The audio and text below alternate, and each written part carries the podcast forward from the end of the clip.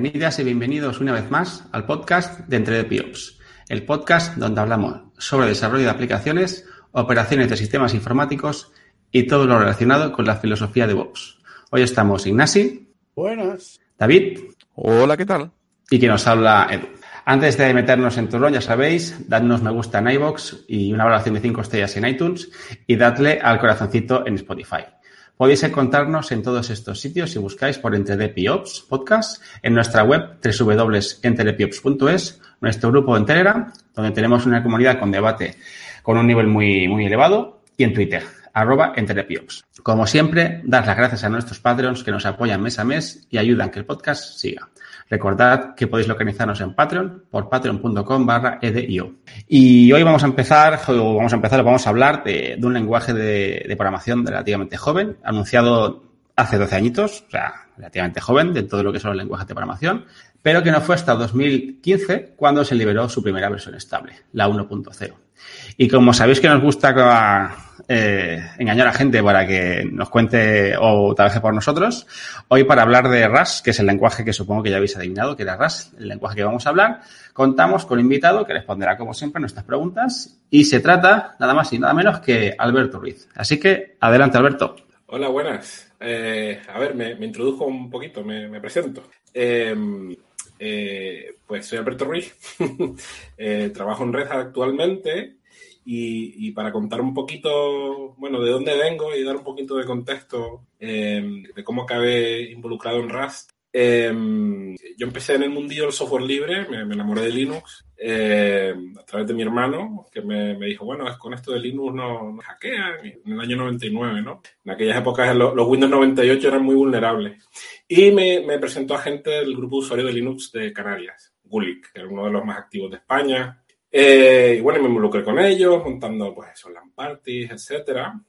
Y pocos años después me animé a dar el saltito y, fui a la, a, la Hispalinux, al Congreso Hispalinux de 2003, con compañeros de, usuarios de Canarias. Y ese Hispalinux fue eh, un punto de inflexión porque por ahí estaban pues líderes de, proyectos de software libre como Ian Murdoch, descanse, que fue el, fundador de Debian. Estaba Vidal Garby, que fue quien introdujo, introdujo en HP eh, por aquel entonces el mundo de Linux, etc. Y estaba Miguel de Casa, que dio una charla de, sobre Genome y sobre Mono, eh, pero me llamó mucho la atención el, la charla de Genome, eh, la filosofía que había detrás, porque yo, bueno, yo la a mí me trajo la filosofía del software libre y de repente había una comunidad que no quería que esa filosofía se quedara únicamente en las manos de cuatro frikis que eran apasionados de la informática, sino que aspiraba a crear un producto que la gente pudiera consumir, aunque no fueran expertos, y que el, el ideal del software libre fuera más allá. Entonces hablaba de cosas que ahora suenan muy obvias, pero que en aquel entonces no eran tan obvias como que un bug de usabilidad era un bug y se sentaba como un bug. Y eso en otros proyectos, esa cultura no existía. Y habló también de accesibilidad, de hacer que Genome fuera usable por Genevisión, etc.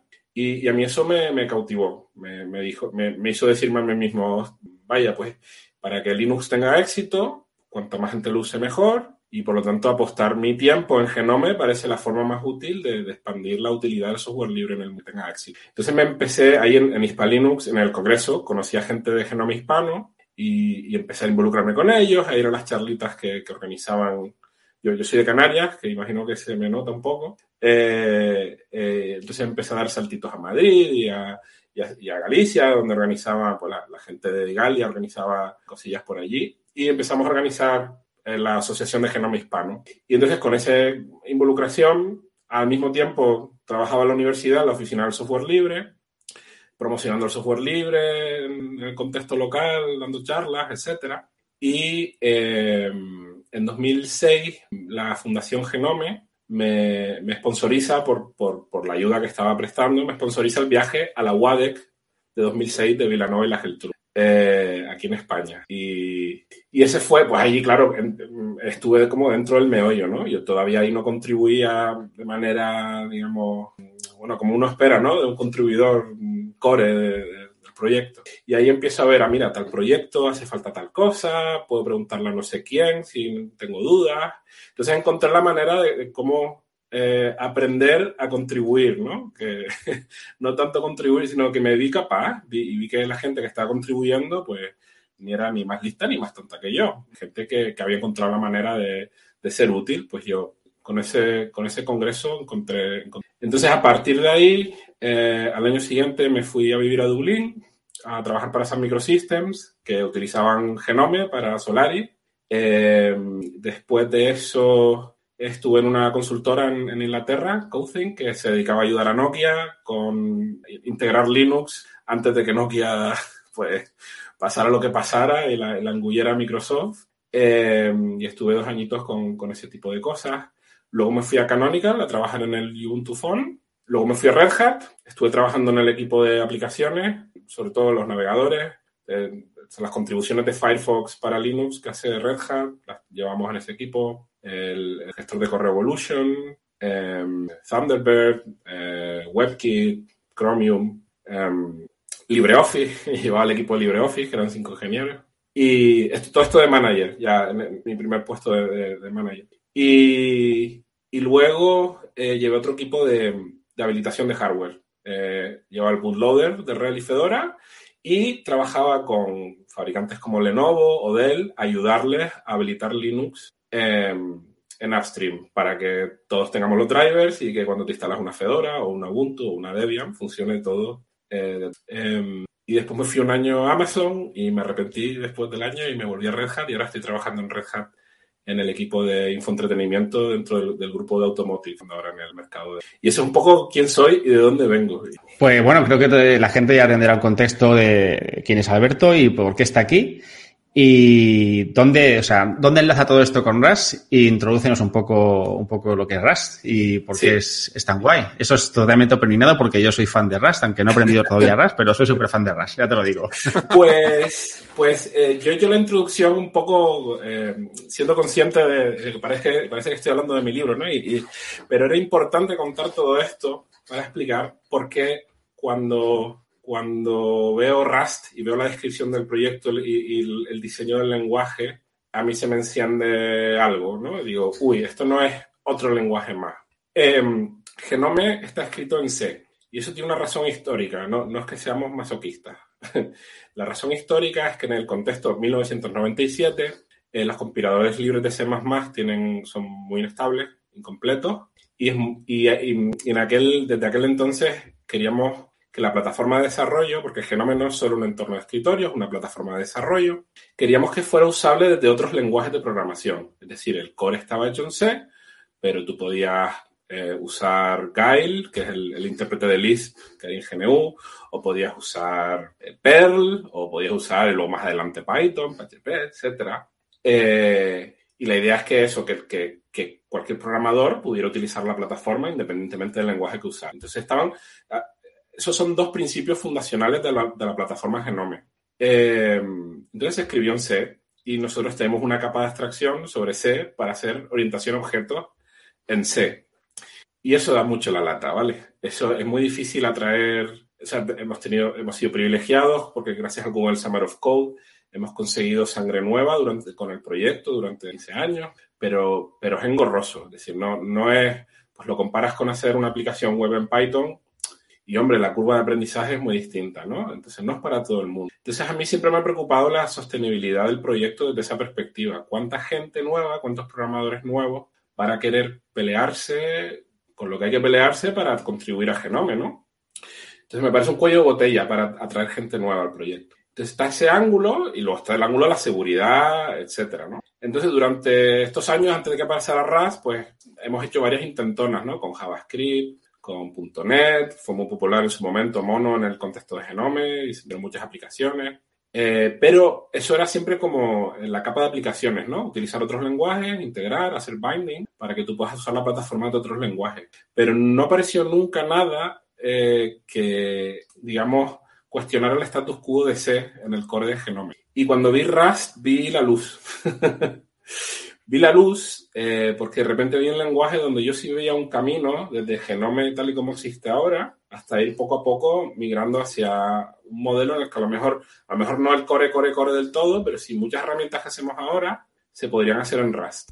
Em, Entonces yo escribo un blog post en, en Planet Genome y, y, eso llama la atención de, de, la comunidad de Rust, porque en aquel entonces, estoy hablando de a lo mejor 2017, en aquel entonces la comunidad Rust estaba buscando, pues eso, otras comunidades que quisieran adoptar Rust para darle empaque al, proyecto, ¿no? Porque el momento era, era Mozilla el sponsor y el esa que lo estaba adoptando de manera más clara. Entonces tengo, tengo, una reunión con, bueno, ellos me, me, ofrecen hacer una reunión y me preguntan, bueno, ¿y cómo crees que podríamos ayudar a Genome a adoptar Rust mejor? Y dije, hombre, entonces involucré a gente de, del, core de Genome, entre ellos a Federico Mena, que mucha gente conocerá de, de, de GIMP, y, y trato de buscar, vale, como los, los, eh, puntos que habría que, los que habría que trabajar.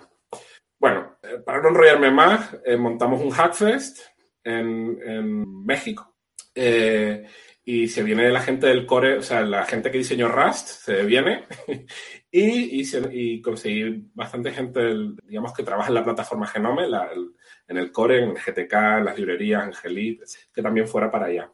Y, y, entonces desarrollamos unos bindings, desarrollamos puntos de integración y, y, salió muy bien. Y de ahí ha salido una comunidad que ha continuado. Bien, ese es el, es el contexto de mi, mi motivación, ¿no? Y, y, de un poco cómo involucré con, con la comunidad. Y me pediste también que te explicara un poco esto de Rust. Claro, he explicado todo esto de Genome para dar el contexto de un, un, tipo de problema, que es la gente que hacemos plataformas, que necesitamos que se puedan usar de otros lenguajes, que va a consumir mucha gente, eh, que, eh, por poner un ejemplo, un, un engine de videojuegos o un navegador web o la plataforma Genome son eh, entornos donde tú no te puedes permitir el lujo de perder X milisegundos en tener un recolector de basura y que pare los frames que estás sacando, ¿no? Tú no quieres un juego que te pare en el frame 18 y, que ese segundo solo hayas tenido 18 frames, ¿no? Porque entonces el juego va a trompicones y el del Counter-Strike te pega un tiro en la cabeza. Y en, los navegadores web igual, sobre todo en móviles, ¿no? Se están poniendo de moda las pantallas de 120 Hz, etcétera. Entonces tú no puedes usar cualquier lenguaje. Desde luego Go, Java, .NET, cualquier lenguaje, aunque lo compiles estáticamente, aunque tenga tipado estático y sean muy eficientes para su uso, hay eficiencias a las que, tú no, que no se pueden alcanzar con cualquier lenguaje. Y en ese campo, la gente que hacemos sistemas operativos o plataformas de desarrollo de, programación de sistemas, solo teníamos C y C++, ¿vale? Y C++ viene con su paquete de problemas que no interopera bien con otros lenguajes. Y C tiene sus problemas de que es engorroso, si quieres abstracciones para hacer, digamos, diseño de muchas líneas de código, muy engorroso porque no tienes clases, no tiene, solo tienes estructuras y funciones. Entonces, eh, yo vine de Rust por ahí y, y vi que Rust cubría ese nicho de ser un lenguaje moderno, con herramientas modernas, con metodologías modernas, eh, que además resolvía un problema que nadie más había resuelto antes, que era tener la eficiencia de C eh, con la seguridad de un lenguaje con un equivalente a la de un garbage collector. Y, y ese es un poco el, la definición de más alto nivel que puedo dar de, de Rust y de por qué fue importante. Mola porque hay cosas que... Yo he tocado un poquito Rust, he jugado con él, básicamente, y hay cosas que, que las identifico, aunque no he trabajado nunca en plataforma de ese modo. No he tenido nunca ese, ese tipo de necesidades. Pero para quien no lo haya tocado, no sepa mucho de qué va o no haya leído mucho de él, te, te, ¿podrías destacar qué características tiene Rust respecto a otros lenguajes que te... Más, quizás que te llamaron la atención o para qué casos de uso son muy útiles? Sí. Bueno, para los casos de uso tocaba si necesitas código muy eficiente, o sea, muy eficiente, en plan, yo necesito saber que esto va a tardar X milisegundos, por ejemplo. Eso en sistemas de tiempo real, por ejemplo, es importante. O, o, oye, o tengo un servicio web que lo has hecho en Python o en Ruby o en Go, eh, pero tengo una función que es, que es crítica y la ejecuto muchísimas veces. Muchísimas, muchísimas veces. Pues tú te puedes llevar esa funcionalidad Rust, eh, porque vas a tener mayor eficiencia. Una eficiencia potencial equivalente a la de C. Luego puedes escribir el programa mal y que vaya lento porque no lo porque ya el algoritmo que has implementado es otro, ¿no? Pero, pero eh, te permite llegar a la eficiencia eh, que te permite llegar con C, ¿no? Entonces, una, una cosa que tiene muy potente Rust es que eh, hablaba antes de, de, la interoperabilidad, ¿no? Y Rust te permite escribir código que tenga una interfaz eh, hacia el mundo equivalente a una librería de C que eso es muy potente, porque eso te permite, todos los lenguajes de programación saben hablar con una librería de C. Es decir, tú desde Python con C-Types o haciendo un binding con la librería de CPython, puedes hablar con, no sé, libpng o libjpeg para leer una imagen, ¿no? Entonces tú puedes hacer una librería en Rust, pero el tío que la consume, la persona que la consume, el desarrollador, está consumiendo una librería que cree que es de C o que tiene la ABI, la Application Binary Interface, eh, es una ABI de C, entonces tiene la misma convención de funciones y eso que te permite que tú tienes, por ejemplo, un proyecto como Mozilla, puedes ir diciendo, pues ahora el engine de CSS lo tenía en C++, pues ahora lo porto a Rust y hago una API en C y, lo, y llamo a esa API en C, que internamente está implementado en Rust. ¿Vale? Entonces, ese, ese es, eh, en, el, caso de Genome, esa era la puerta de entrada. ¿Vale? Yo puedo portar una librería primero, luego la otra, luego la otra, y el resto del mundo cree que sigue siendo la misma librería. ¿Vale? Entonces, eso un poco como, hablamos de los casos de uso, ¿no? Pues eso te permite que si tienes una aplicación web hecha en Python y tú tienes un, una parte de, que la ejecutas muchas veces y en Python va lento, pues tú te puedes hacer tu librería en Rust, expones una API en C y eso es más o menos sencillo consumirlo desde Python. Y no tienes que portar toda tu aplicación, solo portas la parte donde Rust te da un beneficio. Y, Alberto, has dicho que sobre todo le estáis dando, bueno, una, la puerta de entrada en el caso de fue, que era, por así decirlo, ¿no? Eh, una especie de sustituto de C, si lo veo bien, C, C++, ¿no? Que, que tuviste que ahí encajaba entonces, claro, me viene, me viene una pregunta a la cabeza. Primero, casos de uso, ya has estado, has estado ya hablando de diferentes casos de uso. Pero, por ejemplo, eh, en el kernel, mm. ¿tiene cabida en el kernel de Linux? Sí. Vale, es que Rust tiene muchos palos y he tocado de momento pocos. Es que estoy intentando. Vale, pues doy, un paso, doy un paso atrás, ¿vale? Doy un paso atrás. Sí. ¿Qué, aparte de los casos de uso que has dicho, ¿qué otros casos de uso encajan bien con Rust? Si, hablamos, el caso del kernel para mí es redondo. Ha sacado el kernel y es un tema súper importante. ¿Por qué? Rust, con, eh, ¿por qué es, más seguro que C? Que lo, que lo he nombrado, pero no he explicado por qué. Rust es más seguro que C y esto es relevante para el kernel. Porque eh, tú en C, a la gente que no ha escrito C nunca y que se ha quedado en Python, en Java y nunca ha profundizado, tú tienes que hacer la gestión de memoria manualmente. Cuando tú creas una estructura en memoria dinámica, tú tienes que llevar la contabilidad de cuánto tiempo está por ahí y, hacer el, free que libera memoria, porque tú sabes y en la lógica del programa tú tienes que programar todo eso en tu cabeza, diseñarlo y manualmente ponerlo. ¿Y qué pasa? Que todos somos seres humanos. Los mejores programadores de C producen bugs como el que digo, que son memory leak. Eso por un lado. Y luego otro tema que es más delicado con respecto a la seguridad es el bound checking, el, la auditoría de, los límites de un array. Pues si un array, un buffer, por ejemplo, tiene 256 bytes, un problema, un problema de seguridad muy común es que tú puedas escribir más allá del área de memoria. Eso controlarlo en C, cuando, cuando hay un usuario final que esté interactuando, por ejemplo, un usuario, un navegador web, que esté interactuando con tu librería, eh, hay input y vienen datos de la red, entonces viene un input arbitrario que de repente puede tener el código atacante que puede escribir en esa zona de memoria y poner código ahí y luego hacer un jump a esa zona de memoria y de repente está ejecutando código arbitrario en tu sistema y accediendo a tu ficha. Pues eso Rust lo resuelve tanto en tiempo de compilación como en tiempo de ejecución. Si tú intentas escribir fuera de los límites de la memoria de un array o de un buffer, el, el, compilador y el runtime te lo van a impedir. Es decir, hace un panic. Dice, no, aquí no vas a escribir. Adiós. Vale. Entonces, eso en el kernel es muy importante. Quizá lo, de hacer el panic no, no, es lo suyo, ¿no? Pero habría que gestionar, y ese es uno de los debates de cómo meter Rust en el kernel. Que Rust por diseño ah, trata cualquier error de seguridad como algo que, aborte el programa, eso no lo puede hacer en el kernel. Pero bueno, eso tiene solución. Em, eso por un lado. Y la otra parte de seguridad que aporta, que también es importantísima para el kernel, es que en la gestión manual de memoria ya no hay que hacerla. Porque el compilador no en tiempo de ejecución, como hace, por ejemplo, Go. En tiempo de ejecución, Go, o Python, o Ruby, o Java, tienen el garbage collector, el recolector de basura. ¿Y qué, hace esto? Pues hay una tabla con todos los objetos en memoria y ahí en cada X tiempo el programa para y se pone a hacer un query a esta tabla para decir, oye, ¿hay alguien usando esta memoria? ¿No? Venga, pues la borramos.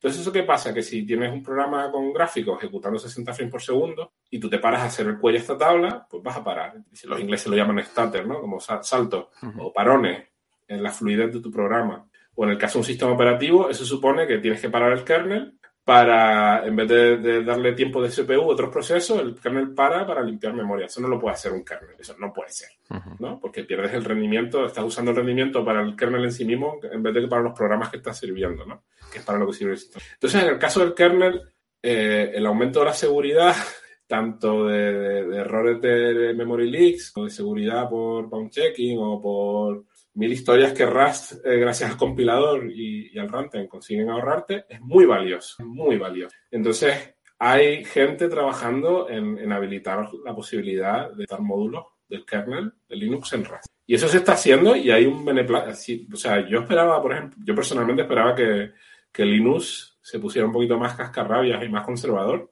pero no, no, se, ha visto con, buenos ojos. Entonces parece que hay un consenso en todas las comunidades que usamos C, de que cuando pasamos suficientemente tiempo, suficiente tiempo entendiendo Rust, vemos el valor muy rápido. alguien que viene de Go de Python, va a ver, es más difícil justificarlo si vienes de ese mundo y esos lenguajes te, te valen para hacer tu trabajo y los problemas que resuelves son más difíciles. Pero eso, el kernel, el navegador web, como Mozilla, la motivación de Rust de existir es que Mozilla tiene un navegador hecho en C++ y es muy difícil de mantener por 80.000 historias. Luego, no, no he, tocado el, core del lenguaje, pero es que luego tienen herramientas como, como el NuGet y el Maven y el Python, el Python Index, Package, el, PIP, este, ¿no? Para instalar módulos, o las gemas de Ruby. Pues lo han integrado en el lenguaje y viene por defecto, se llama cargo, y hay una comunidad de gente que sube módulos. Eso no lo tienes en C++, está muy fragmentado el ecosistema. Eh, existen cosas como Conan, pero no, no es que el, el proyecto haya dicho, este es el gestor de paquetes de C++, la estandarización no se meten en ese, en ese fregado.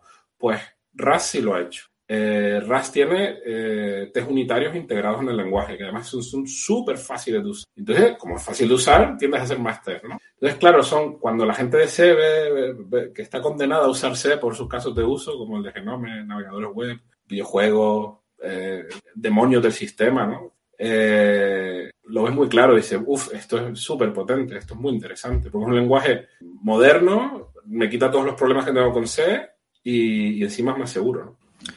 Pues entonces viene la pregunta del millón. ¿Es, ¿es RAS el nuevo C++? ¿Crees que, que, ¿Crees que acabará desbancando o al final, bueno, seguimos con COBOL? Mucha gente decía que Java sería el nuevo COBOL y ahora tenemos Java y COBOL, ¿no? Eh, Pero ¿tú crees que, que en un futuro cercano, que eso puede ser 10 años, en un futuro cercano, por, cómo van los lenguajes de programación, acabe desbancando el, el, C++?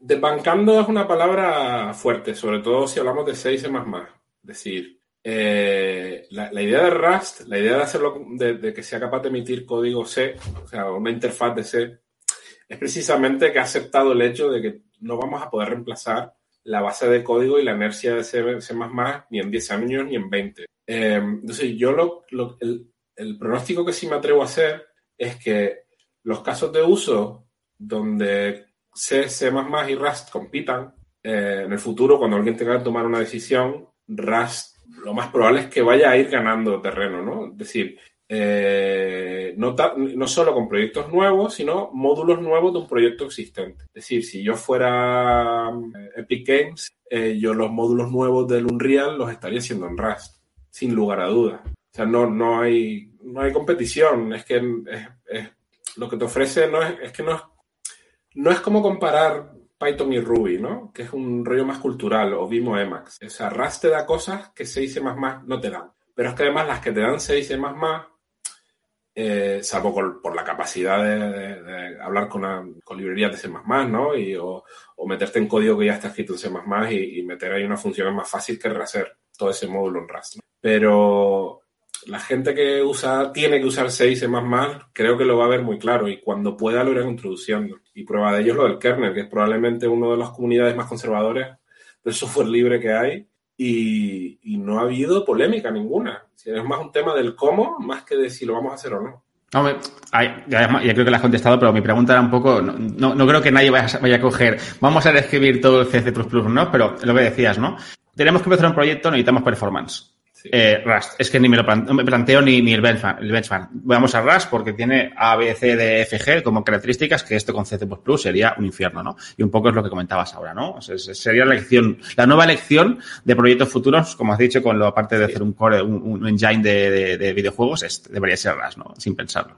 Yo opino que sí, ¿no? Habrá gente que dirá, bueno, pues no, pues hay mucha gente que le encanta C++, ¿no? Y yo veo mucha más resistencia por parte de gente que está muy metida en la parte moderna de C++, que gente que está con C, por ejemplo. Eh, pero sí, yo creo que se va a convertir en la favorita porque además mucha gente joven eh, que se mete en el mundillo de la programación de sistemas está aprendiendo Rust desde cero. Y, y, es que la parte de seguridad, el tema del InfoSec se está convirtiendo en un problema gordo porque el, el mundo digital está cada vez presente en más parte de nuestras vidas cotidianas.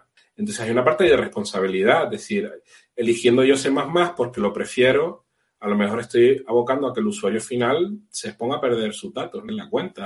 Eh, o, o, o, si es una carga de trabajo un servidor, a que me hackeen a mí todas las cuentas de todos mis usuarios, etc. Entonces, ahí hay un tema estratégico, un valor eh, único y muy pesado, ¿no? Entonces, yo, por ejemplo, creo que proyectos como OpenSSL, en cuanto las alternativas escritas en Rust ya en madurez, es que no lo veo, o sea, no lo veo, ¿no?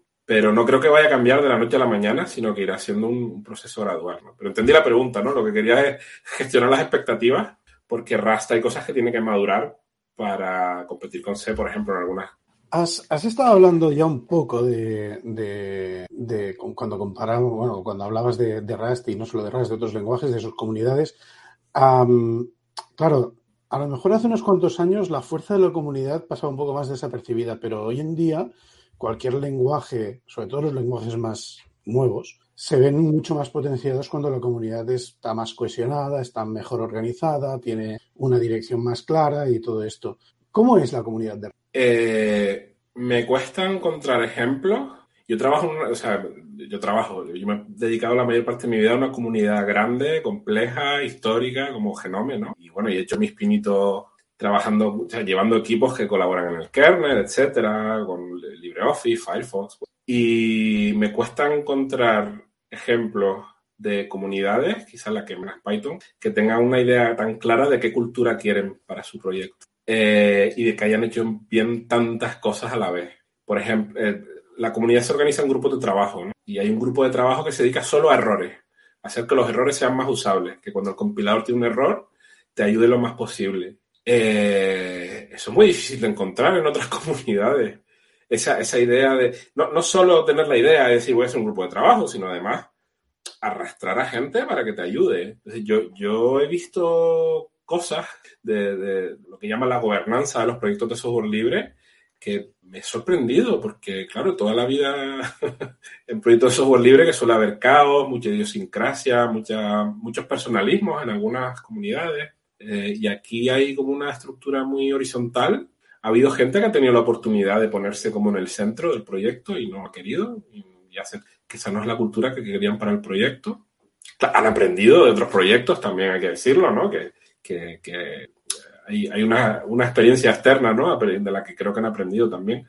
Pero yo, por ejemplo, cuando montaron esta reunión por videollamada para decirme cómo podemos ayudar a Genome, yo vi una estructura y un entusiasmo y gente de distintos ámbitos ahí como entendiendo el valor estratégico de que tenía estas oportunidades y que estaban pensando en el lenguaje no como voy a implementar mi algoritmo, sino no, no, queremos que tenga éxito y qué, qué estructura tiene que tener, qué, qué herramientas, qué ecosistema. Eh, en temas de inclusión lo han hecho muy bien, es una comunidad, en mi opinión, más diversa de la media, sobre todo comunidades con menos de 10 años a lo mejor. Bueno, ya tiene más de 10 años, ¿no? Eh, lo han hecho muy bien. Yo me quito sombrero. Es muy difícil de bien, aunque le ponga ganas. Una, una, parte importante de, de, unidad, al menos en mi opinión, vamos, es cómo evoluciona. O sea, yo he visto proyectos que han aparecido de círculo muy específico y, y luego el lenguaje, bueno, lenguaje o, la, o, la, o la, lo que esté llevando esa comunidad, pues crece y tiene que ir adaptándose a cambios. ¿Cuál ha sido esta evolución? ¿Qué, retos ha tenido y cómo los han superado? Pues vamos a ver, el, reto principal que tenían era buscar sostenibilidad más allá de Mozilla. O sea, yo cuando me reuní con ellos en 2017, esa era la obsesión de la gente que, no quiero dar nombres para no, pero me, me lo decían, ¿no? Nos íbamos a comer en el Hackfest y me decían, es que yo lo que quiero es que si Mozilla un día se cansa de nosotros, que en efecto pasó el año pasado, y despidieron al equipo del core de Rust, y ahora hay una fundación y, varias empresas, entre ellas Amazon, Google, etcétera, han ido contratando a gente del core de. Eh, han conseguido expandir eh, esa, esa, influencia y convencer a esas empresas de que tenían que contratar a gente para mantener el lenguaje. O sea, para Amazon, yo, yo trabajé en AWS y para Amazon Rust es crítico, es muy crítico. El hipervisor de EC2, de las máquinas virtuales que ejecutan todo, está escrito en Rust, proyecto de software libre basado en que se llama Firecracker, es un fork de CrossVM, que es la máquina virtual de Chromium, y está hecho en Rust. Interrumpo el podcast porque Alberto nos ha pedido una pequeña fe de ratas. Él comenta que Firecracker se usa en EC2, pero es solo para Lambda y Fargate. Para darnos la idea de, de, el cuidado que hay que tener con este lenguaje si eres Amazon, ¿no? Es decir, no, yo tengo que poner aquí. De hecho, la presidenta de la fundación, creo que no me acuerdo del, nombre del cargo porque con la fundación ando perdido ahora mismo, pero eh, varios cargos que vienen de Amazon y otros de otros sitios, ¿no? no pongo el, el, ejemplo de Amazon porque algo para que la gente entienda la criticalidad de, de la... Entonces, eh, ha conseguido sobrevivir al padre o la madre del proyecto, ¿no? Que es importantísimo. Eso es muy difícil, ¿eh? Que yo lo digo, por ejemplo, siendo empleado de Red Hat, hay muchos proyectos que Red Hat sponsoriza que si un día se aburre, me cuesta mucho pensar cómo vamos a conseguir ese otro. Eh, pues esta gente lo ha conseguido. Y eso es un mérito de los miembros de la comunidad, sean empleados de Mozilla o no. Y ahí, Alberto, una pregunta. Has dicho que la comunidad es bastante horizontal, ¿no? Quiera liderado, dar un paso adelante, se busca que todo el mundo, pues más o menos tenga, tenga la misma presencia, ¿no? O la misma, no sé cómo llamarlo, importancia, ¿no? O dentro de la comunidad. Entonces, eh, claro, mi experiencia con proyectos de software libre es que siempre hay una, persona que está, da un paso al frente, ¿no? Lidera y, y organiza y demás. ¿Cómo lo hacéis en la comunidad para, para todo el tema organizativo cuando no hay nadie que, le, que realmente esté delante tomando decisiones o empujando? Como has usado la segunda del plural, yo quiero aclararle a la audiencia. Eh, mi, mi, involucración con Rust ha tenido mucho que ver con la parte de Genome. Yo no soy un miembro del core de la comunidad de Rust ni nada por el estilo, ¿vale? Lo digo para que no parezca aquí. Uh -huh. Pero recojo, recojo la pregunta.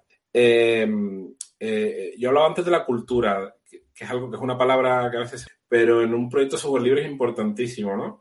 Entonces ellos han conseguido poner unos procesos para cuando la gente quiere influenciar en el lenguaje, eh, pues lo hacen a través de GitHub, con eh, Request for Comments, en, en, con issues, ¿no? Pero issues estructuradas con un tag específico, etcétera, eh, y con ejemplos y etcétera. Entonces han invertido muchísimo tiempo en los procesos que sean claros y transparentes y abiertos a cualquiera. Cualquiera con una cuenta de GitHub puede leer cómo funciona el proceso y decir, me gustaría que Rust tuviera tal cosa.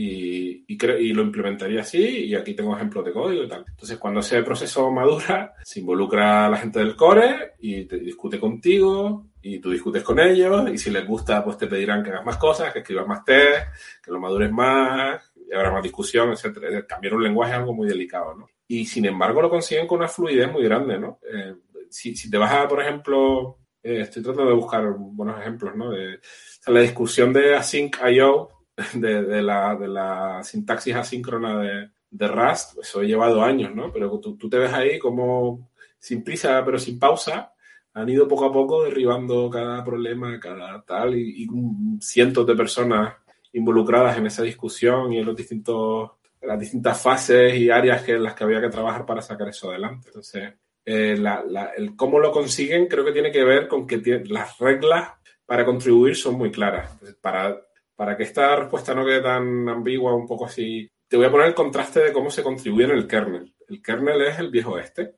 ¿vale? Para lo bueno y para lo malo. Y el viejo este significa, si tú quieres contribuir en el kernel, pues tú llegas al Linux kernel list y mandas el parche y, y, a lo mejor te hablan 80 personas a las que tu parche les molesta o de repente nadie te lo mira y nadie te lo, nadie te lo revisa. Y si el parche que mandas es para un módulo que tiene un maintainer simpático, pues de repente bien. Y si el maintainer es un tirano, pues de repente hasta te insulta si no le gusta tu parche. Eso lo están tratando de cuidar cada vez pasa menos, pero lo pongo como un ejemplo de contraste de una comunidad que por su juventud y por el momento en el que, o sea, no, no es una crítica, ¿vale?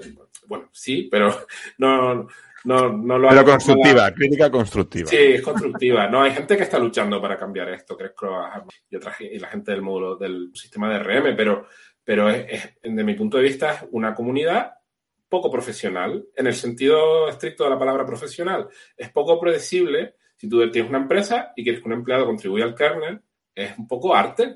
Eh, tú mandas ahí a alguien y a lo mejor te mete el parche o a lo mejor no, dependiendo de lo que pase, de lo que diga, de cómo lo escribió, si no le gusta no sé quién. Eso en, el, en Rust no pasa. En Rust están muy claras las reglas, como las reglas están muy claras y hay gente que ha invertido tiempo en definir las reglas sin que sea toda una burocracia tampoco. Que sea fácil y divertido contribuir, pero que también sea predecible y que no esté sujeto a arbitrariedades, por realidades. No sé si eso responde a la pregunta, pero... Totalmente, totalmente. Pues tengo, has comentado ya unos cuantos proyectos, ¿no? Chila o incluso AWS que, que utilizan Rust. ¿Tienes seleccionadamente algún proyecto conocido, alguna comunidad que esté intentando mirar a nivel tecnológico hacia Rust o está adoptando Rust en, en, sus proyectos, a nivel principalmente open source? Aunque si tienes algún ejemplo de alguna empresa, pues también pues mira, es, es, interesante conocerlo. No, no, sé si es la respuesta más directa a la pregunta, pero, pero quiero nombrarle. Hay una empresa eh, que se llama Oxide Computer eh, y esta gente a lo que se es una startup, ¿vale?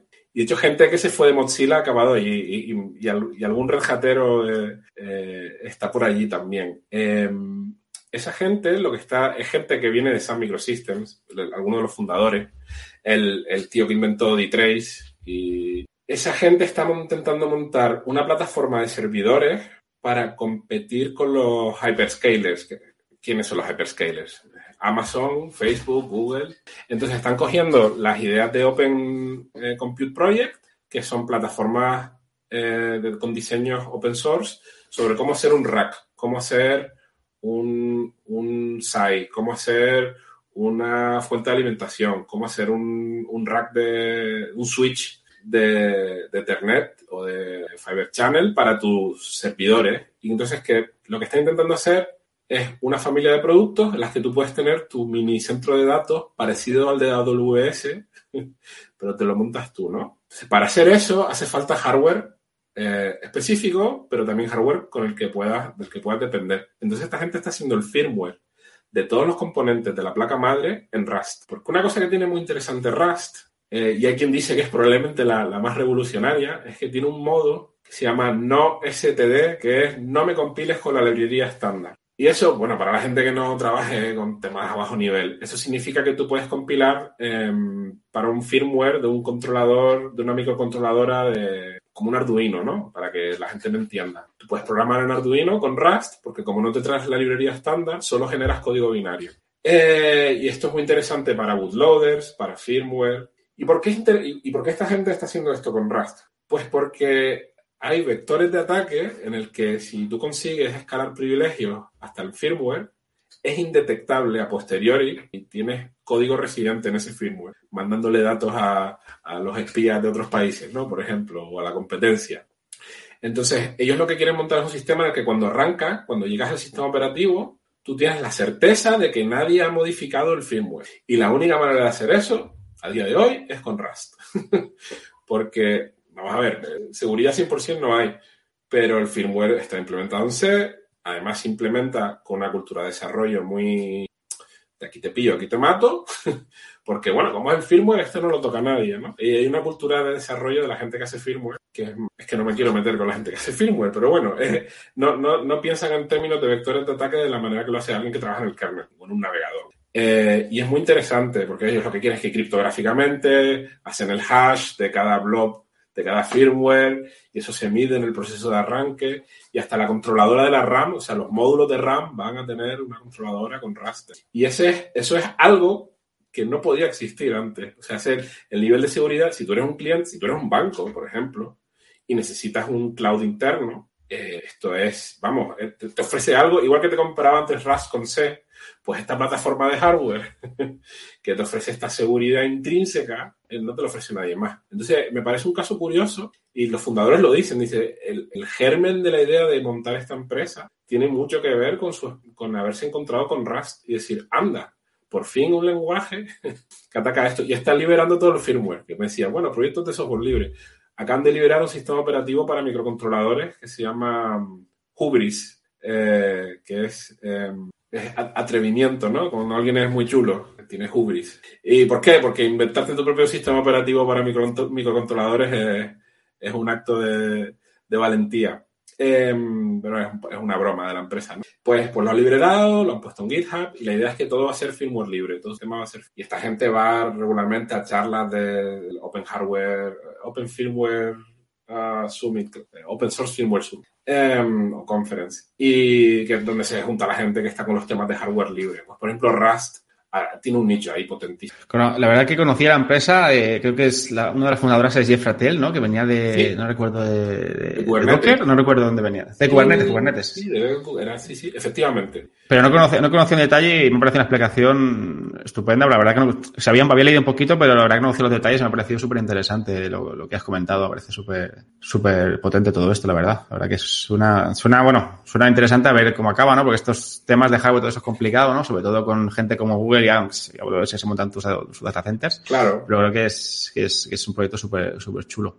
Y ahora te preguntaría, pues, al margen de proyectos, ¿alguna librería, aplicacioncitas o alguna cosita que quieras recomendar en RAS, por, solo por, más que nada por curiosidad, que veas, hostia, pues este proyecto, pues, aparte evidentemente de, de Firefox, ¿no? Que, que, es evidente, ¿no? No ve que está haciendo cosas. Y te ocurre, se te ocurre alguna cosita que creas destacar aquí esté hecha en RAS por... Pues mira, antes mencioné por encima Firecracker, que es este... Eh, quizás lo más, eh, de, todo lo que he contado, a lo mejor lo más cercano con la temática original del podcast, ¿no? Eh, de DevOps. Pues la, la idea de Firecracker es que tú puedes levantar una máquina virtual que en realidad es muy parecida a un container, ¿vale? Porque tú arrancas muy rápido, eh, tienes el aislamiento de una máquina virtual, pero la idea es que tú tienes un kernel que solo necesitas tres o cuatro cosas, tiene muy pocos dispositivos, eh, comparado con QEMU, ¿no? Un QEMU estándar, tú te arrancas y tienes hasta un lector de floppy, ¿no? de, todo el legacy que lleva detrás, ¿no? Pues esto es una máquina muy pequeñita que lo único que te hace es te un kernel, solo necesita el PIRTA.net y cuatro cosas más, y en varios milisegundos ya puedes tener una máquina, una máquina levantada. Eh, entonces hay un proyecto que se llama Kata Containers, eh, que yo no sé si, como han entrevistado a Sergio López, es muy probable que Sergio haya hablado de, esto, pero la idea es usar OpenShift, pero en vez de con containers, con namespaces y cgroups, pues utilizas algo como Firecracker. pues un proyecto súper interesante. Firecracker es un fork de CrossVM, que también es un hipervisor, en este caso para Chromebooks. ¿Por qué? Porque la gente de Chromebooks están obsesionadas con la seguridad, se usa en el sector educativo, es muy delicado que la, la ciudad y la seguridad de centros de enseñanza y menores, etc. Google se preocupa muchísimo por eso. Pues se hizo un hipervisor en Rust, otro, otro proyecto muy interesante. Um, otras cositas. Um, ah, ¿cómo, vamos. Eh, librSVG, que es una librería de software libre para leer ficheros SVG, eh, que el mantenedor es Federico Mena Quintero, que es uno de los padres de Genome. Eh, pues se ha dedicado Federico, desde que hicimos el primer Hackfest, a ir poco a poco portándolo a Rust. Y tiene una serie de blog posts que son súper interesantes, porque te explica un poco, me encontré con este problema, tenía esta estructura que en C tenía tal alineación y cómo pude emular eso en Rust, y etcétera, etcétera. Y esa, esa librería, que por ejemplo la usa eh, Wikimedia, Wikipedia, vamos, el software de Wikipedia, para renderizar los SVG, eh, pre-renderizarlos en el servidor, pues no tenía mantenedor. Entonces Federico dijo, pues mira, una forma entretenida de mantener libre SVG sería portarlo a Rust. Eh, y, es muy interesante por la historia que hay detrás, una librería bastante pequeña, pero, pero la historia que hay detrás de cómo se convirtió a Rust es muy interesante. Todo el mundo que mire el blog de Federico Mena. Vale, pues ahora que nos has vendido Rust, ¿vale? Yo ya tengo ganas de, echarle un vistazo. ¿Por dónde puede empezar alguien que diga, oye, venga, acabo de escuchar el podcast, he escuchado a Alberto, necesito meterme con Rust porque es la solución a todos mis problemas, por lo que me están contando? ¿Por dónde empezamos? Pues alerta que vienen curvas.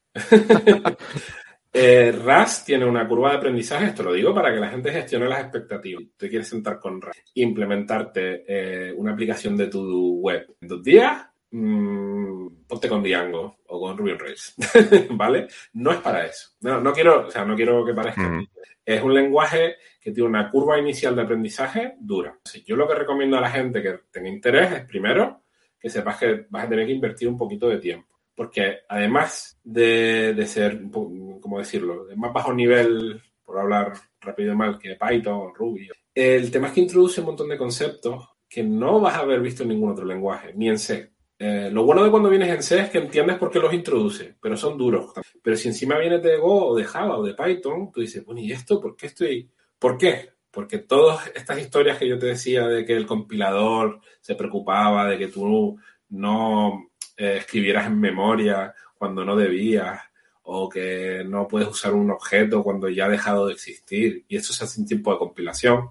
¿Cómo se consigue eso en tiempo de compilación? Pues cada vez que intentas usar datos en un ámbito en el que ya el compilador sabe que ya no va a existir ese dato, te va a dar con un palo en la cabeza. Esto no lo puedes hacer. Y tú vas a decir, ¿por qué no puedo hacer esto? Porque estás acostumbrado a no tener que pensar en esos términos. Y vas a decir, Buah, ya no sé programar, esto es muy frustrante. Entonces, yo lo que recomiendo a todo el mundo es que se lea el, el libro oficial, que está online, se puede leer en el navegador, que es The Rust Book, que se lo lean con calma y hasta con papel y lápiz, eh, o en la camita con el, con el Kindle, ¿no? Eh, porque te explica los conceptos fundamentales que luego te vas a encontrar en esos errores y el lenguaje que se usa para describir ciertos conceptos, como el tiempo de vida de una variable, o el borrow checker, que es quien se ocupa, el auditor de préstamos es quien se ocupa de asegurarse que la memoria no se puede escribir dos veces, dos hilos distintos, por ejemplo. Todo eso se hace en tiempo de compilación. El compilador lo calcula cuando le das a Para que no haya errores, tú tienes que saber que hay cosas que no se pueden hacer y tienes que tener un modelo mental de todo eso. Entonces, que empiecen por el Rustbook y que luego pues, se pongan a tirar líneas de código, a hacer cualquier cosa que les mole. Puedes hacer un servicio web con Rust, hay frameworks. Eh, y una cosa que no he comentado de Rust es que tiene un, un un lenguaje de macro integrado en el lenguaje muy potente y puedes tener mini sintaxis. Entonces hay, hay eh, digamos, frameworks modernos que consiguen saltarse la, eh, digamos, todas estas cosas tan estrictas de las que estoy hablando, añadiendo eh, facilidades sintácticas, por ejemplo, cuando te hace un servicio web, poner las rutas con, con una macro arriba de la función, que hace el handler, por ejemplo. Entonces hay cosas mm, que en C serían engorrosísimas, que en Rust son muy fáciles. Pero primero tienes que aprender Rust para poder usar todos estos frameworks. Entonces yo, te, yo le diría a la gente que se lo tomen con calma, que se lo tomen con un proyecto de estar un mes o dos, echándole un ratito todos los días, con un proyecto así de hobby, pero que se, lo, que se lean el libro con calma antes de, pensar. Esa es mi recomendación. Te puedes poner así a lo silvestrado y ponerte a hacer el Hola Mundo, intentar seguir a partir de ahí, pero va a ser muy frustrante. Pues yo ya estaba, mientras Alberto comentaba todos los recursos, estaba abriendo links y tal, ya me he comprado el libro de book, eh, de, el, el Rush Book y todo, antes, antes que sacarme las copias, pero bueno. Pues nada, creo que con esto ya hemos hecho un recorrido brutal sobre RAS y, y a mí me pareció todo, súper interesante la parte de no, la parte de FiCrack y todo esto me parecen proyectos, la parte de, de Oxide también es súper chula. Y no sé, si tienes algo más que añadir, que decir, que no te hayas preguntado, que no hayas pensado y que ahora se te ocurra, pues, pues rienda suelta y lo que quieras contarnos, Alberto, aquí, aquí tienes tu espacio. Pues, pues muchas gracias. No, no tengo nada así en concreto, lo que sí, eso, animar a la audiencia, uh, casi la última pregunta parece que he dicho, he tratado de, casi de parar a los pies a la gente, ¿no? Pero un tema de gestión de expectativas. Pero el, el mundo de la programación de sistemas, que es el mío, eh, a mí me parece apasionante creo que ayuda mucho a entender cómo funcionan las cosas por debajo, que es muy sencillo y también un poco la, el grueso de la demanda del mercado laboral está en, la capa de aplicaciones. Eh, y entender cómo funciona todo esto es muy interesante y a mí Rust me parece un lenguaje también interesante eh, eh, para eso, para entrarte en el mundo de la programación de sistemas sin tener que masticar todas las crudezas de C y C++, aunque tiene las suyas propias, a la hora de aprender, pero una vez pasadas el aprendizaje es muy agradecido, es un lenguaje muy potente, muy divertido y una comunidad muy, muy interesante. Y bueno, más allá de eso, pues animar a la gente que si quiere contribuir a Rust o a Genome o a cualquier proyecto de software libre, que, que sea con Rust o sin Rust, que, se animen a ello. Pues creo que con esto pues ya estamos. Pues solo darte las gracias por participar, por, contarnos todo, todo sobre RAS y tus experiencias con, con, este lenguaje tan, tan, tan potente tan peculiar, ¿no? Porque al final, como decías, tiene sus cosillas, ¿no? Eh, en todo lo que son lenguajes de nueva generación, ¿no? Tiene sus cosillas y por eso compartir tus conocimientos y experiencias. Y pues si la gente quiere contactar contigo, te quiere hacer una pregunta o, o quiere molestarte, en el buen sentido de la palabra, eh, ¿cómo lo podría hacer? Pues molestarme es muy fácil. eh, estoy, en, estoy en Twitter, soy AC Ruiz, eh, la, C canaria, el CCO, pero bueno, eso. Eh, AC Ruiz en Twitter, mensaje directo eh, o, o, Twitter en público. Oye, tengo un podcast y he oído el podcast y me he quedado con esta duda o tal. Pues encantado de responder preguntas. Pues dejaremos la, tu, tu URL, tu usuario de Twitter en las notas del programa para que cualquiera pueda pueda molestarte, en el buen la palabra, o preguntarte lo que sea, o, o, preguntarte cómo, cómo aprender Rust. Pues con esto estamos y, pues como siempre, si os gusta nuestro trabajo, corred la voz, danos cinco estrellas en iTunes, me gusta en iVoox y corazoncito en Spotify. Ya sabéis, buscarnos en todos estos sitios por Entedepiops y en nuestra web www.entedepiops.es, en Telegram y en la cuenta de Twitter, arroba Entedepiops. Y por favor, eh, por favor, eh, danos feedback. Eh, y recordad que si os animáis, eh, podéis ayudarnos con, con, nuestra cuenta de Patreon, patreon.com barra de yo, y nuestro link de afiliados de Amazon, que hace un pequeño porcentaje que tus compras, o sea, que hace que un pequeño porcentaje de tus compras vaya para nosotros sin que veáis ningún incremento de precio. Y ha llegado el momento de despedirnos. Ignasi. Muy bien, hasta la próxima. David. Muy bien, yo también me, me, me he conectado ya al libro y estoy empezando a leer el libro de RAS. Ya veremos. Hasta la próxima. Through the centuries, the endless string of memories, through the progress and the waste. Still the rivers flow, the sun will blow, the seeds will grow, the wind will come and blow it all away. Are just a memory.